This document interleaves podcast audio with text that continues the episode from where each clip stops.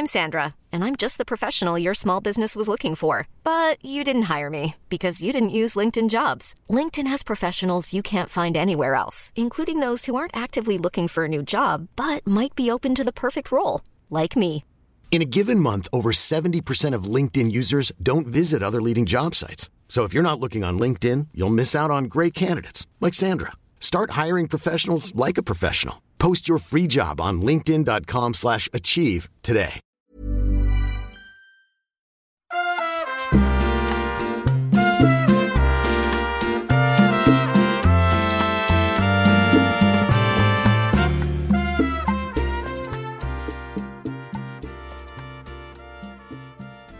Me llamo María Guadalupe Mares Muñoz, viuda de Goyás, y tengo como 50 años. Tienes 87. 87. Sí. Bueno, Muy bien. Oye, ¿y qué es lo que más te gusta hacer? Pues me gustaría hacer varias cosas, pero al no poderlas hacer, entonces me gusta pues ver la tele, también salir con los de la casa de vez en cuando a, caminar a la calle para que me dé el aire. Y más que nada pues que me llevan, que me llevan porque yo a mis años, a mi debilidad humana, ya no puedo hacerlo sola. Hace poquito notaste que tu salud deterioró poquito, ¿verdad? Pues llegué a tener algunas enfermedades como es eh, la vesícula, pues también las anginas, cáncer de mama y pues gracias a Dios a mi familia este me han atendido y, y he salido, he salido todo eso, claro, no con la actividad que yo quisiera, pero pues ya aquí estoy todavía. Muy bien. ¿Y qué es lo que más extrañas de ser joven? Mm, Lo que más extraño de ser joven es pues no poder volver a hacer lo que hacía de joven. ¿Y ahorita qué te gustaría hacer? Pues ahorita quisiera este como que tener un una reposición de salud para poder porque ya no puedo caminar sola. Ya necesito siempre que alguien me lleve y, y pues entonces ya es cosa de, de darle gracias a Dios lo que me ha, ha prestado de vida, de fortaleza para seguir en, aquí.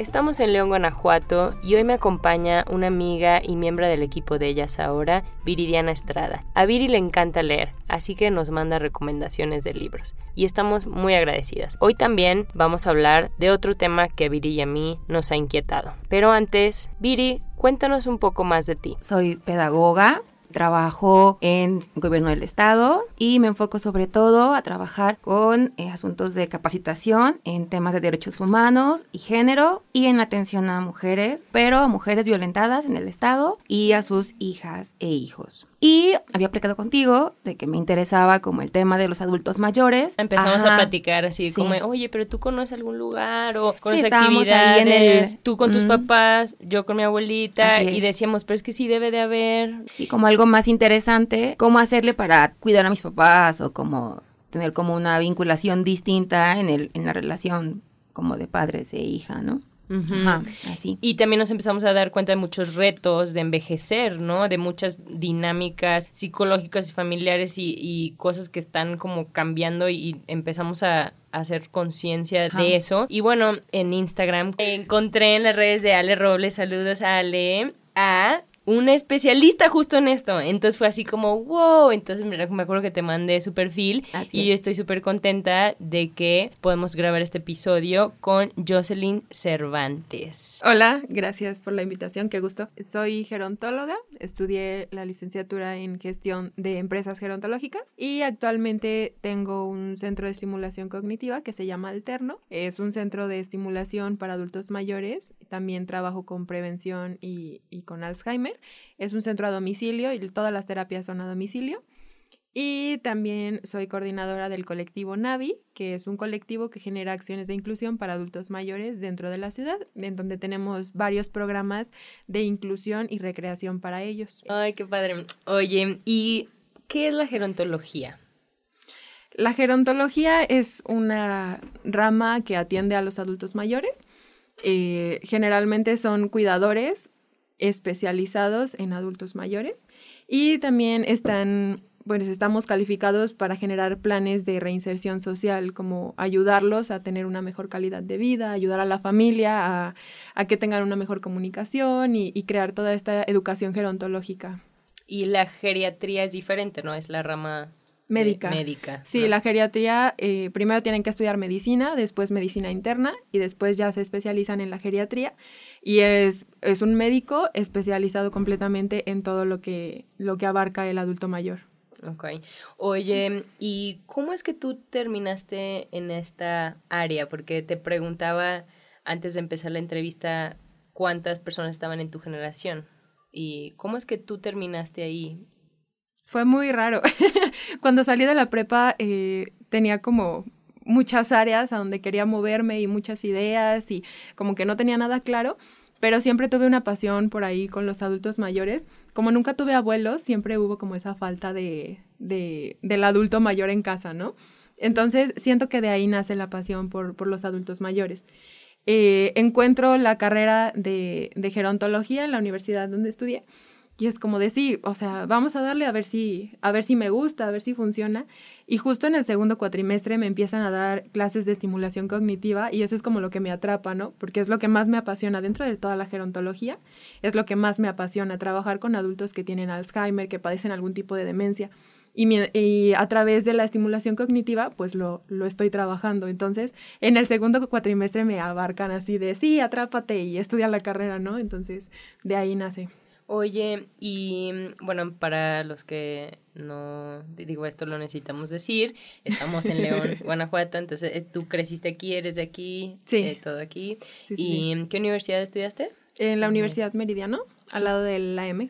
¿Y cuánta gente estaba en tu generación cuando empezaste y cuánta gente se graduó? Em, éramos cuatro, empezamos cuatro y terminamos cuatro, pero actualmente nada más dos nos dedicamos a, a la rama que estudiamos, vaya. Las otras dos siguen haciendo otras actividades que les apasionan más. ¿Y cuántos años tienes? 23. Te graduaste hace poquito, ¿no? No, hace dos años, me gradué de 21. para mí hace poquito, pero sí. ah, bueno, sí. o sea, no, no acabo de salir hace seis meses, pero, pero sí, ya dos años. Ah, bueno. Oye, ¿y por qué la estimulación cognitiva te atrapó? O sea, ¿qué, ¿por qué eso? Mira, em, al yo trabajar con adultos mayores, conecté una vivencia que tuve en la prepa. Yo perdí la memoria dos meses en la prepa. Entonces, al yo poder, eh, pues, ver mi historia reflejada en el adulto mayor, que ya no recuerda lo que hizo de joven o que ya no recuerda incluso lo que hizo hace ratito, yo era como de, wow, yo ya estaba en sus zapatos, ¿no? O sea, yo ya lo viví y viví que la gente viniera y me dijera, no te acuerdas de mí, pero si soy fulanita, ¿sabes? Entonces tuve como esa historia de shock en la que logré comprender más lo que, lo que está viviendo el adulto mayor cuando tiene Alzheimer, por ejemplo, y, y la incomprensión que se vive del círculo social. Wow. ¿Y puedo preguntar qué te pasó o por qué perdiste la Fue como un shock de estrés. ¿Sabes? Oh, o sea, como que mi cerebro se bloqueó y fue como de ya no puedes más y ahí, ahí lo paró. Así, literalmente estaba en la escuela, me quedé dormida y desperté y ya no sabía nada. ¿Y el estrés que vivías era por temas académicos. Ajá, eh, era como académico, familiar, psicológico, sabes que estás como pasando de la adolescencia y que no sabes qué vas a estudiar ni qué vas a hacer y así era como todo mi círculo social era un problema y pues yo creo que no supe manejarlo de una manera este, positiva y sí entré en, en shock y fue por eso. Así que si tienen problemas, vayan al psicólogo, por favor, antes de que pase algo más grave. Oye, te lo juro que casi todas nuestras entrevistas siempre decimos algún mensaje quieres decir, vayan a terapia, te lo juro, muchísimas nos dicen eso. Y, a pues pesar de que te lo dicen continuamente, como que no, no entendemos el mensaje. Hasta que nos pasa algo, ¿no? A veces de que... Ah, Hasta que tienes una experiencia negativa, sí. Sí, ¿no? Hasta que queremos arreglar algo, pero a veces es bueno para prevenir, o no sé. Así es. Oye, y se me hace súper interesante eso que dices de que porque creciste sin abuelitos, cuando siento que, bueno, en el caso de Viri y mío, y siento que de muchas personas de que crecimos con nuestros abuelos o que es una situación familiar la que nos atrapa a pensar en los adultos mayores, ¿no? Entonces, en tu caso fue más bien la falta de eso, ¿no? Entonces, pero tú dónde viste esa figura de abuelitos o de adulto mayor en las películas o con tus amigos o dónde? No, yo yo siempre recuerdo que, que siempre es como mucho amor a los adultos mayores que me encuentro, o sea, como que siempre he tenido esa energía que los atrae. Así de, en la calle voy caminando y, ay, ¿me ayudas a cruzar la calle? O, ay, oye, ¿me recoges esto? O sea, siempre se me acercaban a mí por algún tipo de razón. Entonces, eh, de ahí fue de donde tenía como yo el vínculo con los adultos, porque nunca fui como de ir a las casas de mis amigos y convivir con, con sus familias o así, ¿no? Entonces, respecto a adultos mayores, nunca tuve un contacto así directo, más que con los que yo me encontraba en la calle. Ya cuando estuve en la prepa fue cuando empecé a ir a asilos como por servicio social y, y todo ese tipo de cosas que tienes que hacer obligatoriamente en la escuela. Pero antes, o sea, de más chica, nunca tuve un contacto. Wow, o sea, fue algo que notaste, que decías que tienes esa como conexión. Yo lo noto con mi hermana, pero con los niños, así como que desde chiquita yo me acuerdo. Mi hermana se llama Sophie. Hola, Sophie. Ah, desde que yo soy cinco años mayor que ella, entonces yo la veía como los niños y niñas se le pegaban así. Entonces así te imaginé tú ahorita, pero... pero en adulto mayor. Pero en adulto mayor, wow. Oye, entonces has de ser muy paciente, ¿no? Bastante. La gente siempre me dice, debe ser súper paciente. Pues nada más con los adultos mayores, porque en general no tanto. Sí, o sea, sí, soy como de un carácter, ah. sí soy como de un carácter fuerte, pero con los adultos es como, usted todo el tiempo que quiera, usted así con paciencia. Pero creo que también es algo que se va trabajando, o sea, porque nunca llegas a algo bueno con ellos si no es a través de la paciencia todo, todo el mundo gira alrededor de la paciencia sobre cuando están pensando, cuando están haciendo una actividad, incluso cuando están caminando, hay algunos que ya caminan un poquito más lento. Entonces, si no tienes paciencia, no hay manera de trabajar con ellos. Wow. Gracias por explicarnos y por compartirnos eso. Oye, y bueno, estábamos eh, platicando antes de empezar la entrevista este tema de envejecer, ¿no? Y cómo es que no estamos preparados como sociedad y personalmente, ¿no? Individualmente tampoco. ¿Qué es lo que has notado tú en cuanto a a, este tema? Creo que lo primero es el desinterés, ¿no? O sea, nos hace falta muchísima cultura acerca de la gerontología, acerca de la vejez, desde saber que existe una rama que se dedica al adulto mayor, ¿no? Así como sabemos que las educadoras pues están con los niños, deberíamos de saber que los gerontólogos están con los adultos mayores. Y creo que todo nace porque no hay educación gerontológica dentro, por ejemplo, de las escuelas, que yo creo que debería de ser una materia más para que sepan envejecer de una manera activa. Y obviamente si en ningún punto de nuestra vida tenemos como algo que nos diga, ah, mira, esto existe, o ay, debes estarte cuidando, pues nunca vamos a tener ese interés porque nadie nos está diciendo que existe. Hasta que somos viejos nos damos cuenta de, pues, de que no lo hicimos correctamente, ¿no? Que estás desarrollando algún tipo de enfermedad o que no te supiste jubilar de una manera activa, o sea, hasta que no llegas a la etapa, al momento de crisis, es cuando te das cuenta de que pues no lo hiciste correctamente porque no hubo nadie detrás de ti que te apoyara, que te diera pues esa atención y esa educación. Y ahorita se sigue viendo con los jóvenes, o sea, tú vas y le dices, ay, oye, te, educo gerontológicamente para que sepas cómo hacerlo bien, para que prevengas tipo de, tipos de demencia, que llegues activo, que casi que te aseguro que vas a llegar caminando si no pasa algo algo extraordinario, ajá, por ejemplo. Y no es como, no, es que todavía estoy muy joven para, nos sentimos para aprender eso. De que no, eso nunca nos va a pasar a nosotros. Tú has intentado también educar a gente de, tu misma edad Ajá. y no, como que no queremos hablar de ese tema. ¿Por qué crees que sea así? ¿Por qué crees que no queramos? Pues porque nadie habla de ello. Pero, ¿y por qué crees que no hablamos? Yo creo, mira, la pirámide poblacional eh, empezó a crecer como desde el 2000, obviamente ya pasaron casi 20 años, pero ahorita es cuando está empezando el auge, ¿sabes? Antes eran muchos menos adultos mayores, entonces como que no era tan importante hablarlo, porque toda nuestra población era niña y, adolescente, ¿no? Entonces ahorita está empezando a salir porque la población está creciendo cañón, o sea, de una manera masiva, y desde el próximo año va a empezar a crecer abismalmente, así, descontroladamente. Incluso ni siquiera el gobierno ha creado como planes, ellos sabiendo las estadísticas de cómo íbamos a estar, ellos no han creado planeaciones sociales para cómo adaptar a los nuevos adultos mayores, ni cómo educar a la sociedad. Entonces, creo que también es como por parte del, del interés, del autocuidado, no sé. Oye, y también mencionas envejecer correctamente. ¿Qué es para ti envejecer correctamente? Sí, un envejecimiento eh, saludable y exitoso es cuando eres capaz de, de, moverte, o sea, de ser independiente y de tener como tus funciones cognitivas dentro de tu rama de vejez, como las normales, ¿sabes? O sea, el deterioro cognitivo normal, que no empieces a desarrollar más enfermedades, que también, por ejemplo, que sepas tener tu círculo social, que sigas activo, que tal vez no estés trabajando, pero que sigas teniendo tus amigas y te juntas con ellas, que haces actividades, que pues tal vez no remuneras, pero que sigues activa. Básicamente el envejecimiento activo y exitoso es que sigas activa, pero que tú te sientas bien. Es como toda la, la esfera biopsicosocial de como lo biológico lo tengo bien, lo social también, lo psicológico también, ¿sabes? O sea, es como todo súper integral. La educación gerontológica no solamente se basa en cuidar el aspecto físico, entonces. No. O sea, cuando tú te refieres a educar a la juventud, en esta educación gerontológica es desde eh, asuntos emocionales, psicológicos, salud, familiar, relaciones. Es todo como lo integral. Sexualidad, todo. Ajá. Y la sexualidad, sí,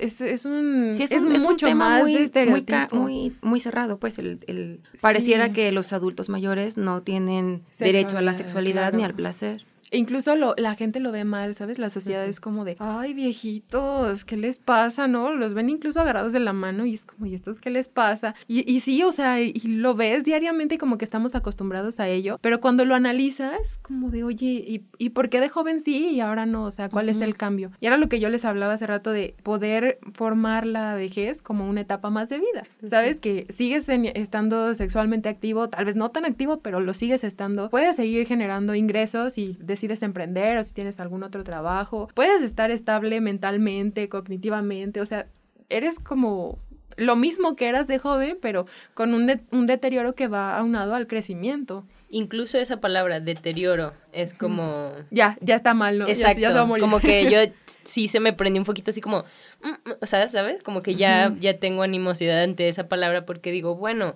sea, sí es un deterioro, pero a lo mejor sí le llamamos diferente o no sé, pero estás cambiando, ¿no? O bueno, deterioro, de que ya no haces las cosas como solías hacerlo antes, ¿no? Y hablábamos de que hay mucha negación, ¿no? Digo, yo lo veo con mi abuelita, de que, y se refiere a los demás como los viejitos, y yo, ¿y tú cuántos años tienes? o sea, como que en tu cabeza, ¿no? Entonces, y este aspecto de la negación, ¿tú lo notas en tus, en la sí, claro. De hecho, personalmente siempre tiendo a hablarles de usted.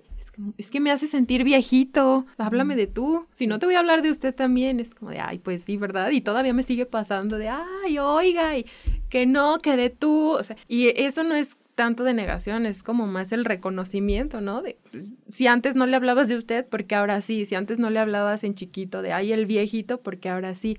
Pero sí, o sea, todos, todos están en negación en alguna etapa de la vida, no todo el tiempo, pero sí hay una etapa en la que, en la que no, no quieren como, como hacer actividades que, que impliquen adulto mayor, que tengan incluso la palabra adulto mayor, ya es un shock que está ahí.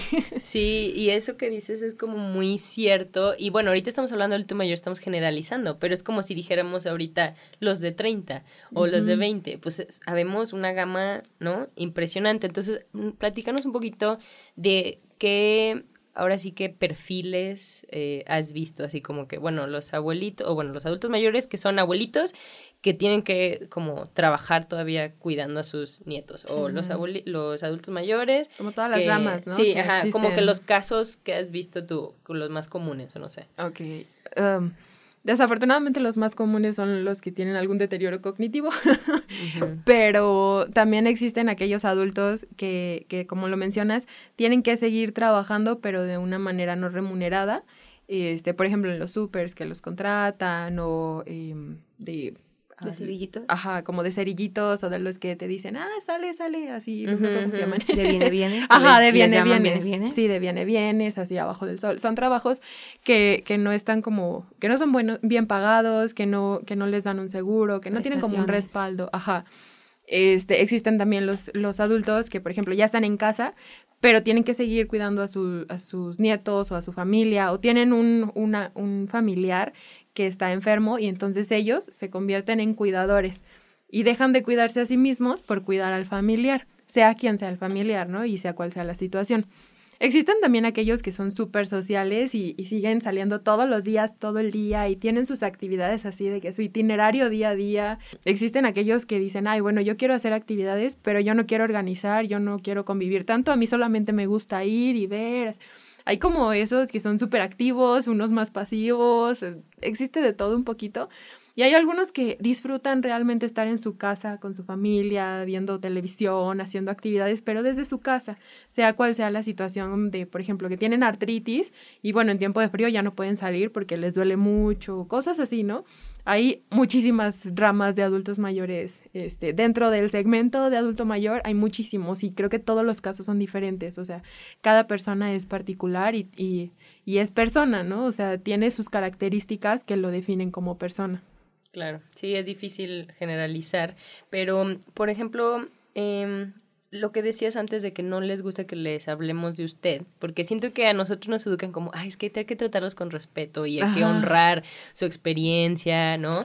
O a veces como con ternura, como, ay, pobrecito, o ay, qué lindo, ¿no? Noto que a veces ellos, ellas, eh, que dicen, no, o sea, yo quiero que me trates con, con esta juventud, bla, bla, bla. Y yo me pregunto, cuando empecé a ver el- a mi abuela envejecer, a mis abuelitas, yo quería que se sintieran todavía útiles, como que por una parte quería ponerles algo a hacer para que se sintiera que todavía tienen como que motivos para estar, ¿no? Porque luego sí nota que hay, hay un cierto tipo de depresión porque ya no tienen que trabajar, algunos, ¿no? Al- Mencionábamos el caso de que hay unos que hasta explotación, ¿no? De que tienen que trabajar mucho y hay otros que, que no. Entonces hablemos de este, de este tema de cuando no tienen nada que hacer. ¿Qué, qué has notado tú? Pues lo que les pasa es el deterioro cognitivo. Obviamente, cuando no lo estamos trabajando es como el músculo, en realidad, pues nuestro cerebro es como un músculo.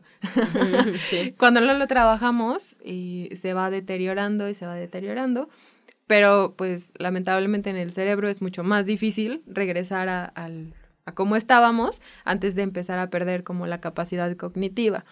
Y aparte, eh, no nada más es lo cognitivo, se va deteriorando nuestro círculo social, dejamos de salir, de convivir, empezamos a padecer, por ejemplo, depresión y llega un punto en el que se nos sale de control, bueno, se les sale de control a ellos y, y ya no quieren salir, o, o sea, como que todo empieza por un día que dejan de salir a hacer alguna actividad y de pronto, de un día al otro, ya, ya están deprimidos, ya están tristes, ya tienen crisis de ansiedad, o sea, es como todo surge tan rápido.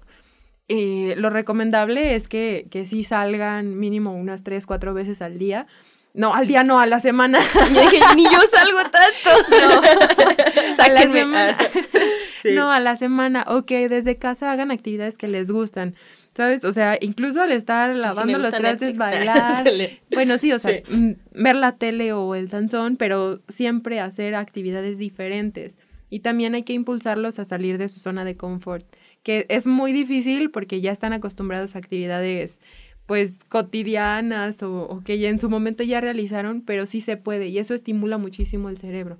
Entonces, eh, que sí, actualmente, pues, al menos a nosotros como ciudad nos faltan muchas actividades para los adultos mayores. Eh, nada más tenemos como dos básicas de o bailas o vas al centro, pero ¿y si no te gusta ninguno de estos dos? ¿Qué haces, no? Y estamos hablando, bueno, me gustaría decir que en muchas ciudades falta, ¿no? Como decíamos, como país nos hace falta más espacios, más, ¿no? Porque también hablábamos de que si es al aire libre, luego no puedes, ¿no? Estar tan noche por el clima, etcétera, ¿no? Entonces, Sí. y parte de esto es lo que tú haces, ¿no? Porque buscas generar acciones de inclusión. ¿Cómo ha sido este proceso? ¿Cuáles son los mayores retos que te has enfrentado y también cuáles son las cosas que te dan mucho placer, que dices, wow, me encanta mi trabajo. Sí, este, con las acciones de inclusión las trabajo con el colectivo Navi y eh, realmente nos encargamos, de hecho, Navi significa niños y adultos mayores en un vínculo intergeneracional. Lo que queremos es conectar a los adultos mayores con los niños y con los jóvenes, que el niño y el joven aprenda del adulto mayor, pero también el adulto se contagie como de, de esta vibra joven, ¿no? De que, que, aprenda que todavía puede y conecten entre los dos. Y a partir de él también podemos generar la educación gerontológica con los niños, ¿sabes? Creo que es súper remunerante para nosotros el ver el adulto que dice, ay, oye, gracias por hacer esto. O teníamos muchas ganas de hacer eso, pero no había nadie que nos apoyara. O necesitamos nada más un espacio, necesitamos alguien que nos enseñe cómo, cómo hacer estas actividades o que nos dé talleres, que nos capacite. Entonces, eso nos llena de vitalidad y dice, sabes, estás haciendo algo bien o sea, los estás ayudando de una manera en que pues tal vez ahorita actualmente nadie los está apoyando, ¿no? Porque muchas veces nos fijamos en los niños, ¿no? Porque decimos, ah, es que necesitan y hay mucho como enfoque en eso y no es que esté mal, al contrario, pues eso es como lo natural, pero también lo natural es cuidar de los adultos mayores. Sí, de nuestros adultos, claro. Y eh, actualmente se dice que pues los niños son como el futuro, ¿no? Del país y, y pues sí, o sea, pero cada día eh, nuestra tasa de mortalidad es mucho más alta. Entonces, eh, pues si, si los adultos van a vivir muchos más años, pues tenemos que cuidarlos, ¿no? Y tenemos que, tenemos que hacer que tengan espacios de inclusión, espacios recreativos, que sigan envejeciendo sanamente. Entonces, pues sí necesitamos generar cada día más actividades para ellos y cuidarlos, o sea.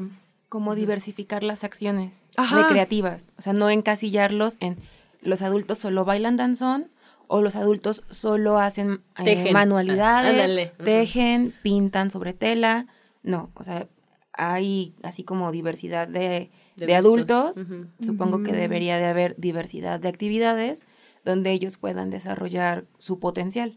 Claro, y sabes, luego sucede que nada más hay actividades, pero no hay, por ejemplo, talleres para que sigan aprendiendo. No es por excluir, pero a veces sí son necesarios, por ejemplo, quieren aprender inglés, pero necesitan un taller especial para que ellos aprendan inglés. capacidades cognitivas, o sea, que esté diseñado curricularmente específicamente para este grupo poblacional. Ajá, con sus características. y tenemos tal vez actividades, pero no hay nada como de, oye, y si quiero aprender esto, o si quiero, no hay, o sea, no, no existe, no nos preocupamos por esto. Generamos actividades, pero y si ellos quieren aprender algo nuevo, ¿qué pasa, no? ¿Qué, qué sucede ahí? Oye, y también eso mencionabas de... Eh, antes de empezar la entrevista, de los temas creativos, ¿no? De cómo ayudan ya sea creativo para emprender o para no aprender algo nuevo. Tú notas, ¿qué es lo que notas que más les gusta? Así como estamos generalizando de nuevo, o estos anhelos creativos, porque yo también noto a veces a mis abuelas, uh, me hubiera gustado, no sé, tocar el piano o dar clases o no sé, pero se quedan ahí de que no, pero ya no puedo porque ya estoy grande, ¿no? ¿Qué notas tú de ese tipo de anhelos? Que les hubiera gustado hacer. Casi todos coinciden en que les hubiera gustado emprender o tener como su su propio negocio, su propia pica de algo ahí. Eh, siempre es, o sea, dar, ya sea dar clases o dedicarse al baile y, impartir clases, pero siempre hablan de emprender. Entonces, nosotros precisamente en el colectivo ahorita tenemos un programa de embajadores y les damos un curso de emprendimiento para enseñarlos a que desde la ideación hasta el prototipo y que lo lleven a cabo. Y creo que ahí incluimos casi todo, ¿no? De todo lo que tú querías hacer de joven, lo puedes hacer dentro de tu emprendimiento, sea emprendimiento social o, no lo sea, pero lo pueden hacer. Ah, qué bien. Y es esa como actitud de decir, a ver, la vida no se acaba porque este, este, tu cuerpo esté cambiando y ciertas habilidades estés más lento o menos ágil, ¿no? O sea, como que la vida sigue, ¿no? Algo así es lo que... Hace falta empoderarlos. Hay que empoderarlos a ellos como adultos mayores de todavía puedes, o sea, no importa la edad que tengas, hay adultos de 100 años que siguen saliendo a barrer, que siguen yendo a hacer su súper, que son súper independientes. Entonces, hay que empoderarlos a ellos eh, como adultos, adultos que están envejeciendo, que en realidad todos estamos envejeciendo en el mismo tiempo. Y también hay que potencializar las habilidades que ya tienen. ¿Sabes? O sea, como hacerlos consciente de todo, todo eso que ya saben, de toda la experiencia que tienen y potencializarla.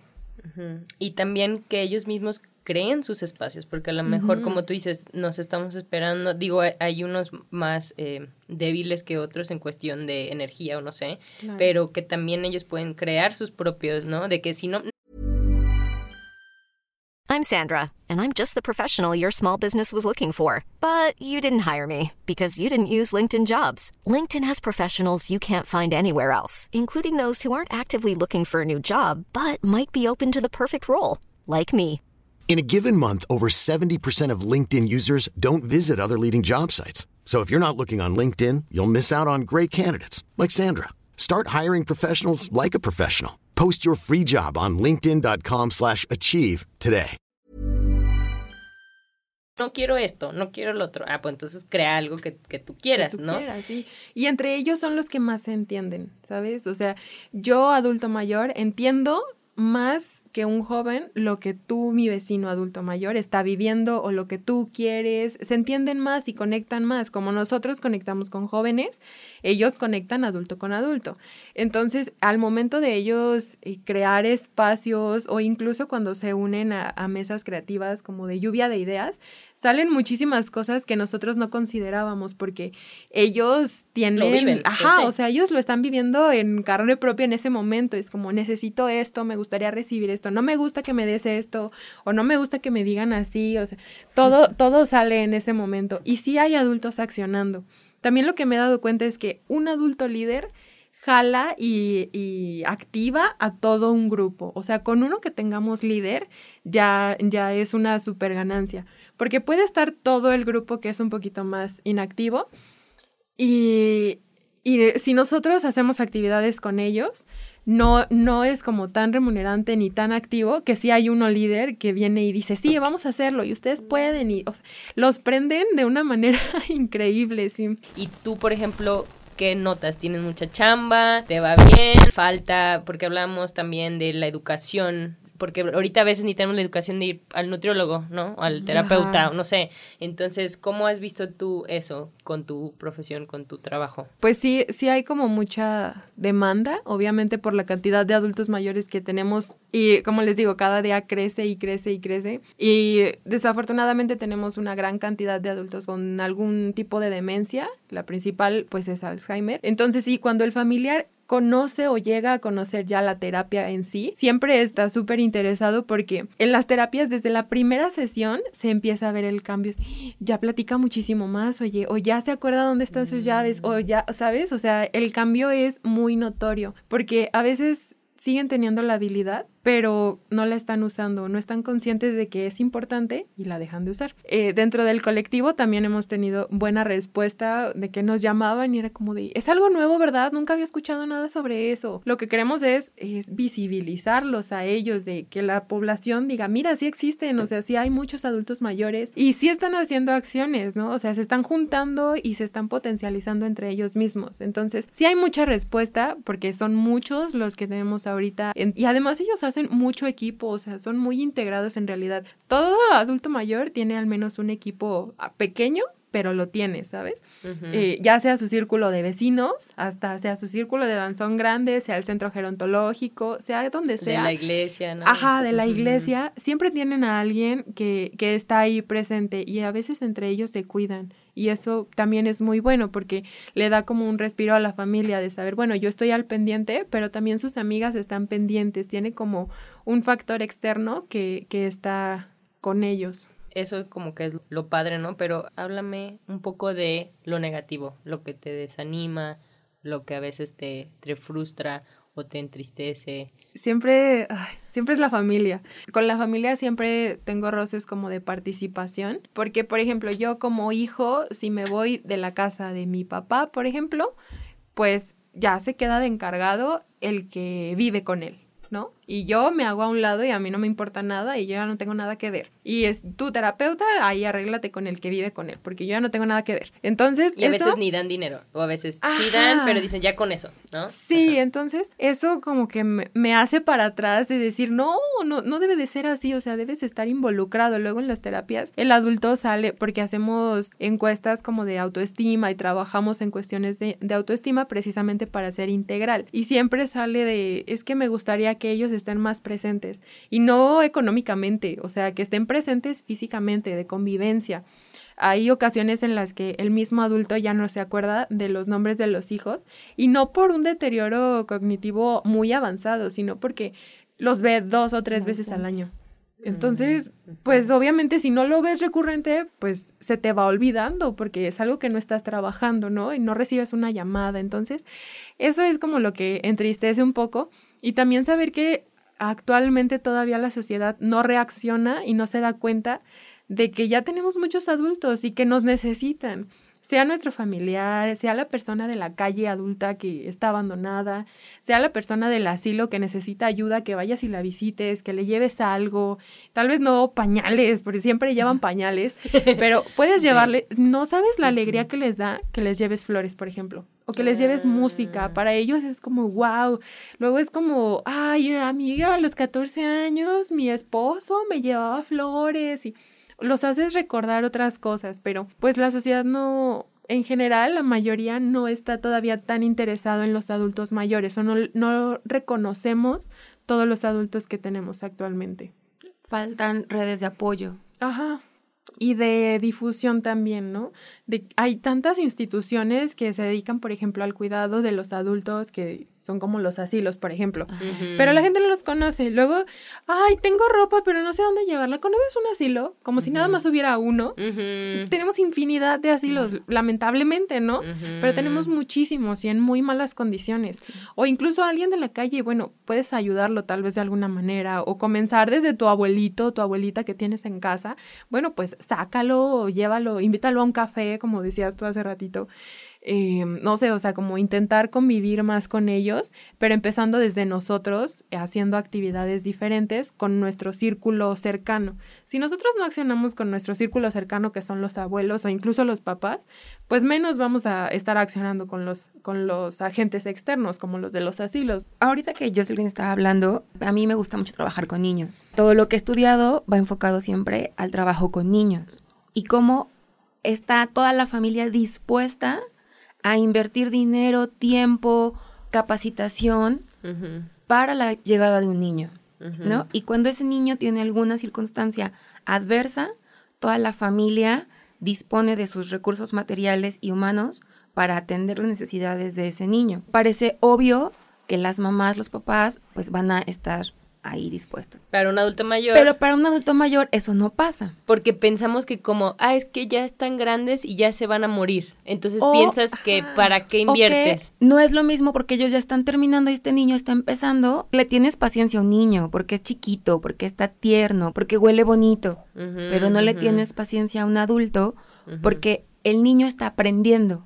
El adulto está en alguna parte desaprendiendo y en otra parte aprendiendo, cosa que el niño no. Yo lo veo, por ejemplo, ahora, como te, les comentaba con mis papás, ¿no? Ellos, los gastos que implica tener un adulto mayor en casa y que aparte esté enfermo, para la familia pueden ser, si no tienes como la posibilidad económica de subsanar esos gastos, Muchísimo dinero. Te puedes quedar en la calle. Sí, yo veo a mi abuelita y digo, o sea, gracias a Dios que trabajó mucho, que tuvo su fondo, como mencionábamos, porque yo digo, ¿y qué pasa con los que no? O ellos mismos que no se jubilaron bien. ¿Tienes casos así o los has visto?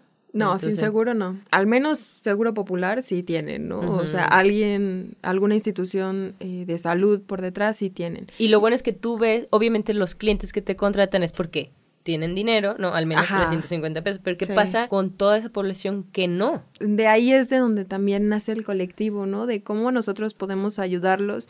Este, otra de, otro de mis colectivos hacemos colectas anuales para ayudar precisamente a los adultos que están en situación de calle o que viven en pobreza o que viven en asilos de pues muy deteriorados. Entonces, intentar abarcar a los máximos adultos posibles, ¿no? Yo digo, dentro de Alterno yo trato con adultos pues de un nivel socioeconómico medio alto por el poder adquisitivo que tienen los familiares, pero también trabajo indirectamente con los colectivos, con, con otro sector que pues no tiene tanto dinero, que no está generando ingresos.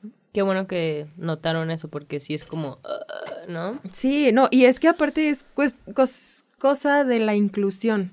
¿Sabes? O sea, si yo nada más me dedico a adultos que tienen dinero, Bueno, ¿y, ¿y qué gerontóloga eres para estar discriminando a todos los demás, no? O sea, y más porque son la mayoría, la mayoría tienen en una un- situación precaria. Exacto.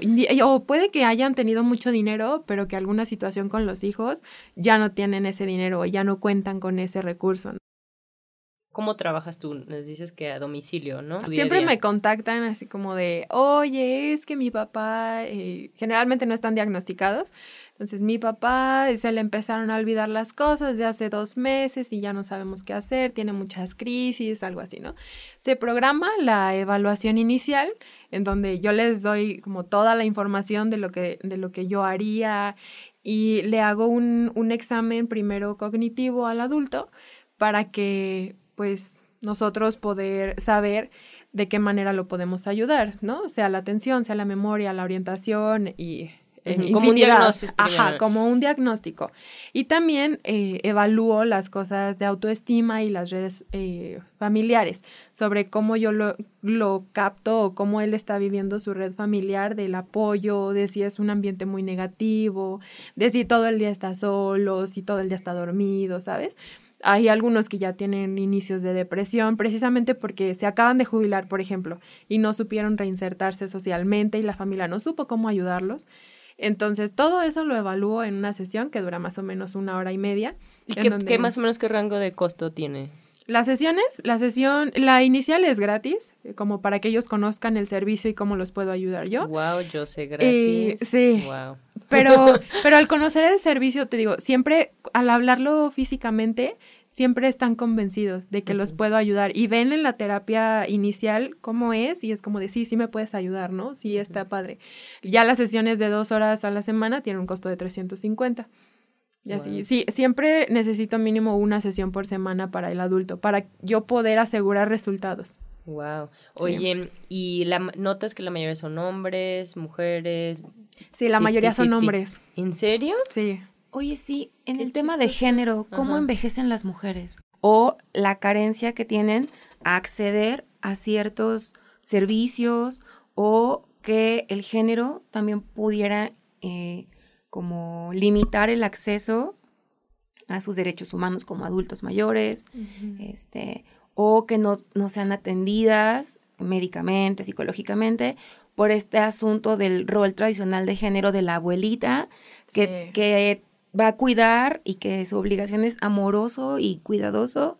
Este, Y que no se cuida ella porque casi está naturalmente. Ajá, entonces ella se descuida. Y ahorita que comentabas que tus, tus clientes, la mayoría son hombres, no sé si tenga que ver con este asunto de que las mujeres estamos educadas para criar hacer todo. y para ser amorosas y este Y sin- no sin- deteriorarse. y no- ajá, y- y También. porque el No pilar. tienes permiso de deteriorarte siendo mujer, o sea, tú eres Sí. como la base de todo, ¿no? Tú sí notas que, que algo tiene que ver el, el Sí, género. claro, hasta dentro de la carrera nos hacen como mucho hincapié en eso, porque las, las mujeres tienen muchas actividades en su vida diaria, ¿no?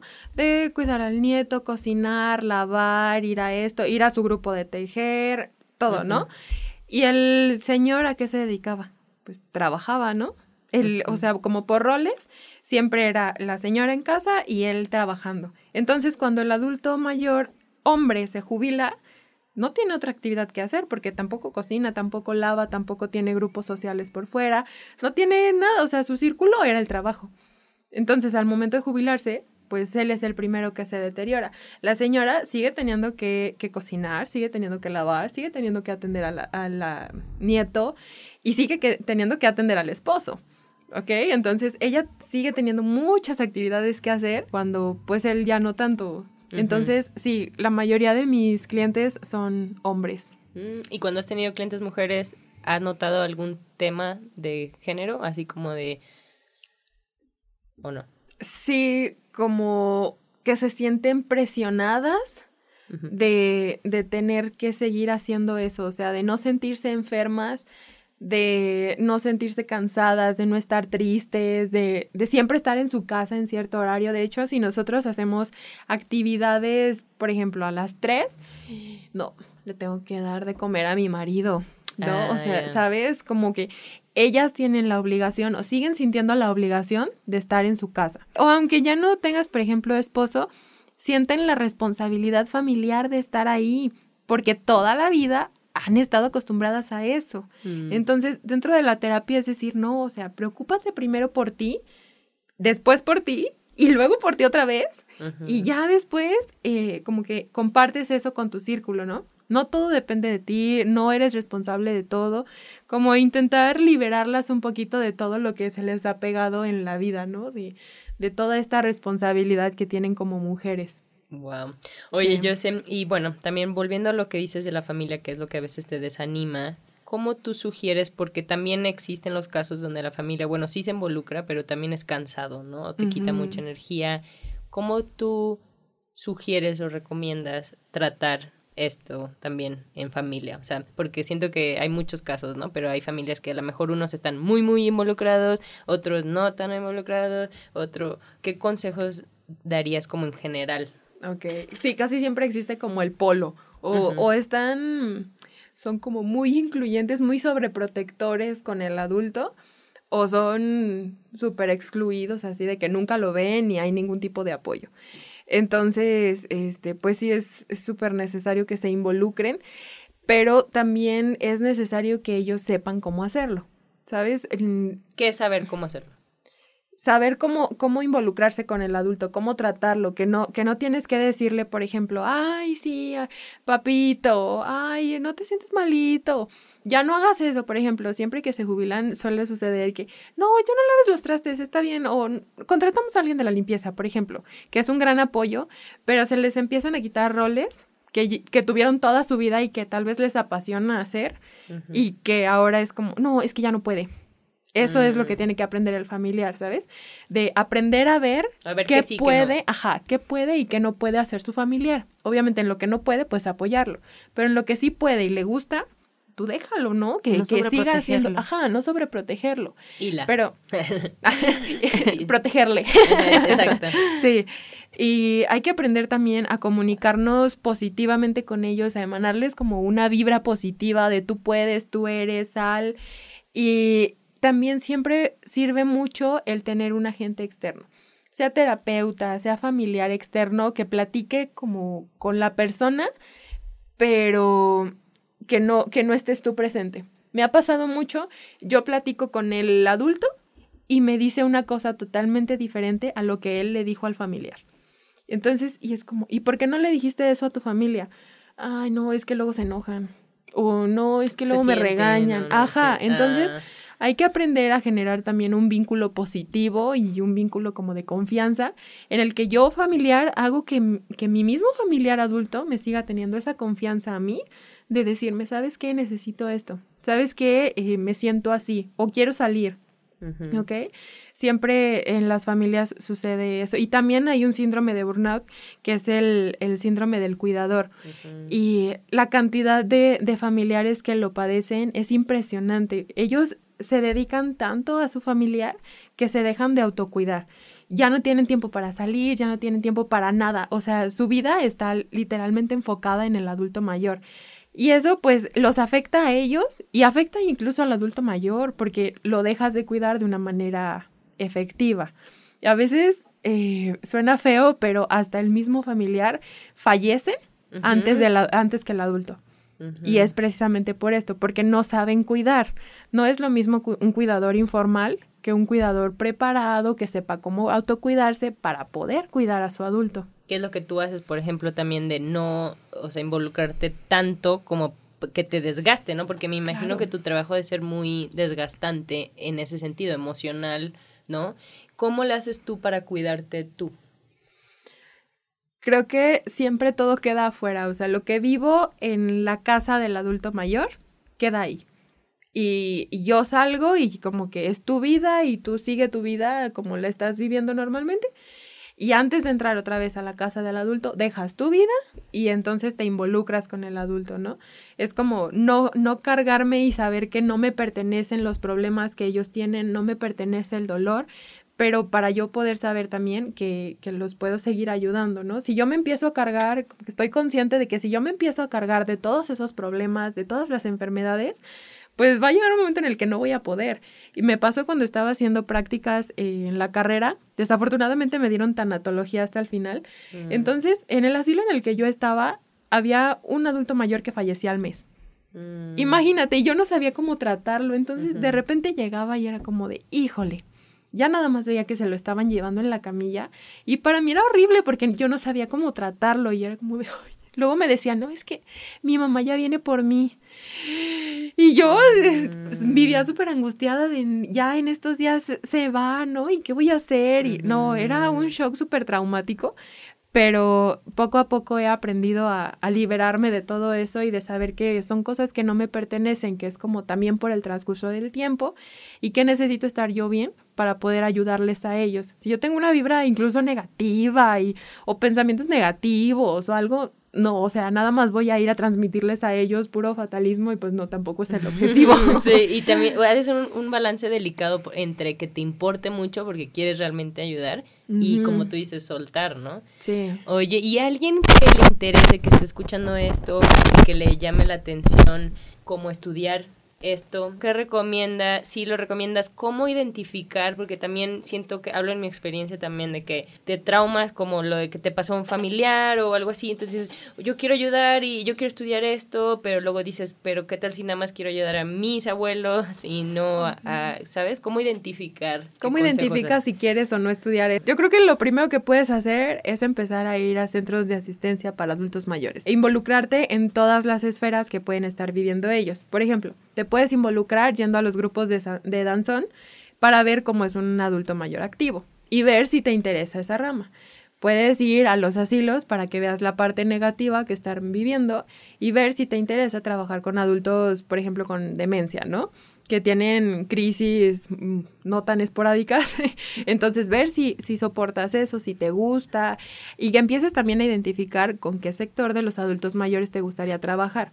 Hay personas que, que van a los asilos y no soportan, o sea, salen llorando y llorando y llorando. Es- Bueno, esta no es tu carrera.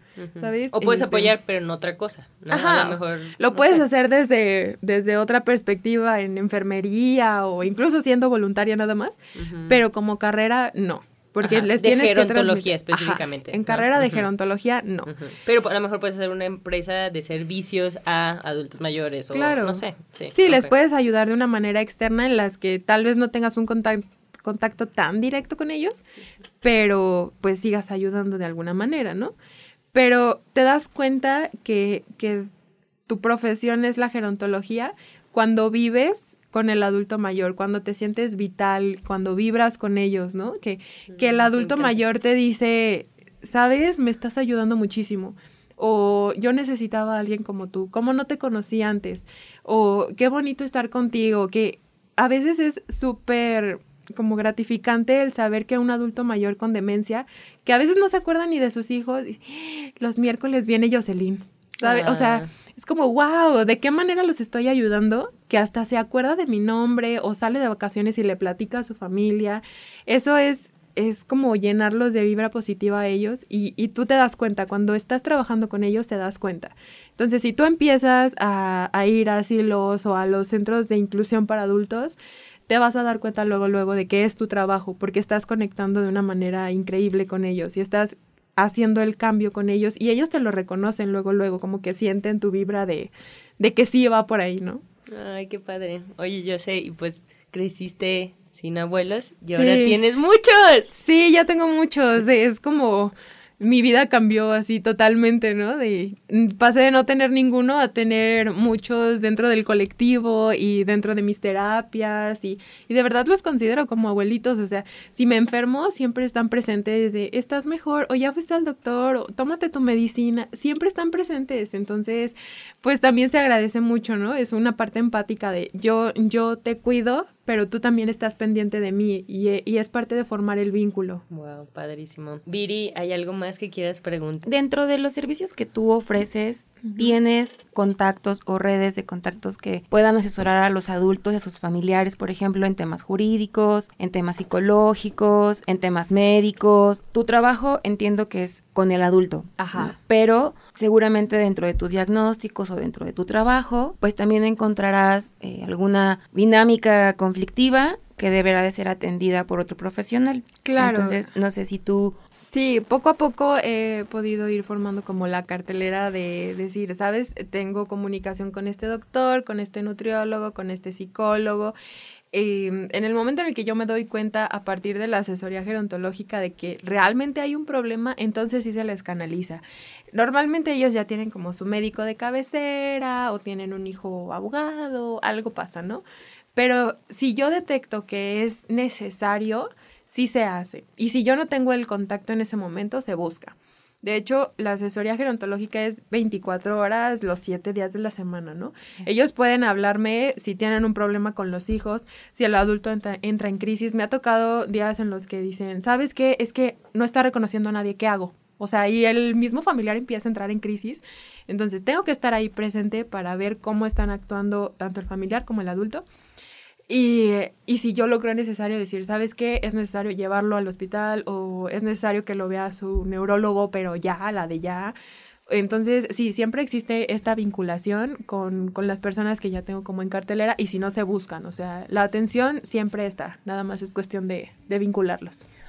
Hoy tengo otra pregunta. Cuando el adulto mayor es cuidado por otro adulto mayor, ¿cómo le ha, o sea, cómo sería la atención a ese adulto mayor que es cuidador de otro adulto mayor? Es, es, es complicado. Les tienes que enseñar primero cómo autocuidarse. Digo, a, cualquier familiar le tenemos que enseñar eso. Pero generalmente hay como mucha, mucho conflicto entre adulto que cuida a adulto. Porque es como, es que yo estoy cansado porque tengo que cuidar. Cuídate tú solo, ¿no? Cuando son esposos, sí hay más empatía, pero hay muchos momentos en el día en que ya hay roces, ¿no? Como que ya ninguno de los dos es lo suficientemente paciente como para, para estar cuidando del otro. Entonces hay que capacitarlos también a ellos como familiares para la prevención de algún problema, porque obviamente siendo adulto mayor pues tiene más riesgo de padecer este pues caídas o, o de padecer depresión o de sentirse ansioso, cosas así, ¿no? Entonces hay que capacitarla a ella o a él primero como cuidador, como familiar, para nosotros también apoyarnos de ello al momento de las terapias, ¿no? Que ellos sepan cómo tratar con su esposo, su esposa o su tío, lo que sea, y, y, pues que nos ayuden al crecimiento. Pero sí, en realidad los adultos mayores es un trabajo informal, cuidar a su familiar. Así como decíamos que cuidaban a sus nietos, pueden estar cuidando al mismo tiempo a su, a su esposo, a su esposa o a su familiar. ¿Algún último mensaje que quieras dejar ahorita en el universo? Creo que el autocuidado empieza desde ya, o sea, desde jóvenes. Si nosotros hablamos de envejecimiento, pues el envejecimiento empieza desde que naces, no empieza cuando cuando eres adulto mayor de 55, ¿no? El mensaje que quiero transmitir es que se cuiden, que aprendan a autocuidarse y como decíamos al principio, que vayan a terapia, sí, que vayan la con terapia el nutriólogo. Es básica. Sí, la terapia es básica en toda la vida, en todo el transcurso y no nada más cuando estás en crisis, es para mantenerte estable y poder tener un rendimiento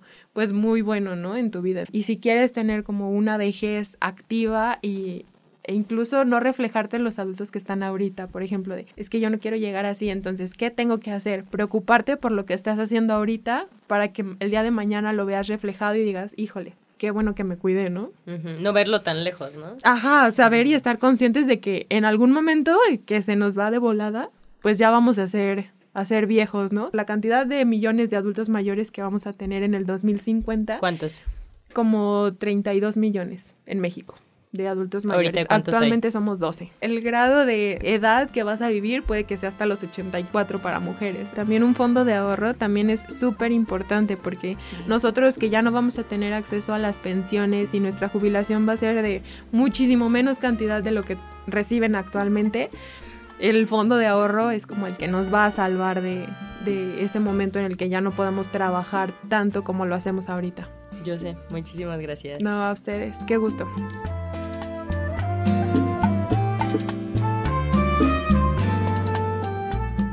Pues el último mensaje es que aunque ya un poco adolorido del cuerpo en ciertas partes, este, pues todavía le hago la lucha para, para cuando menos, cuando menos platicar con, con la familia o, o que me llevan y me da gusto que todavía me tomen en cuenta y todas esas cosas.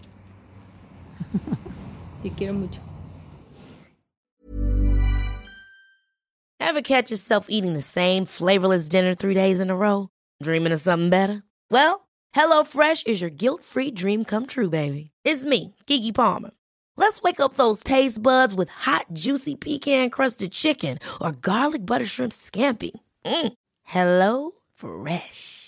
Stop dreaming of all the delicious possibilities and dig in at HelloFresh.com. Let's get this dinner party started.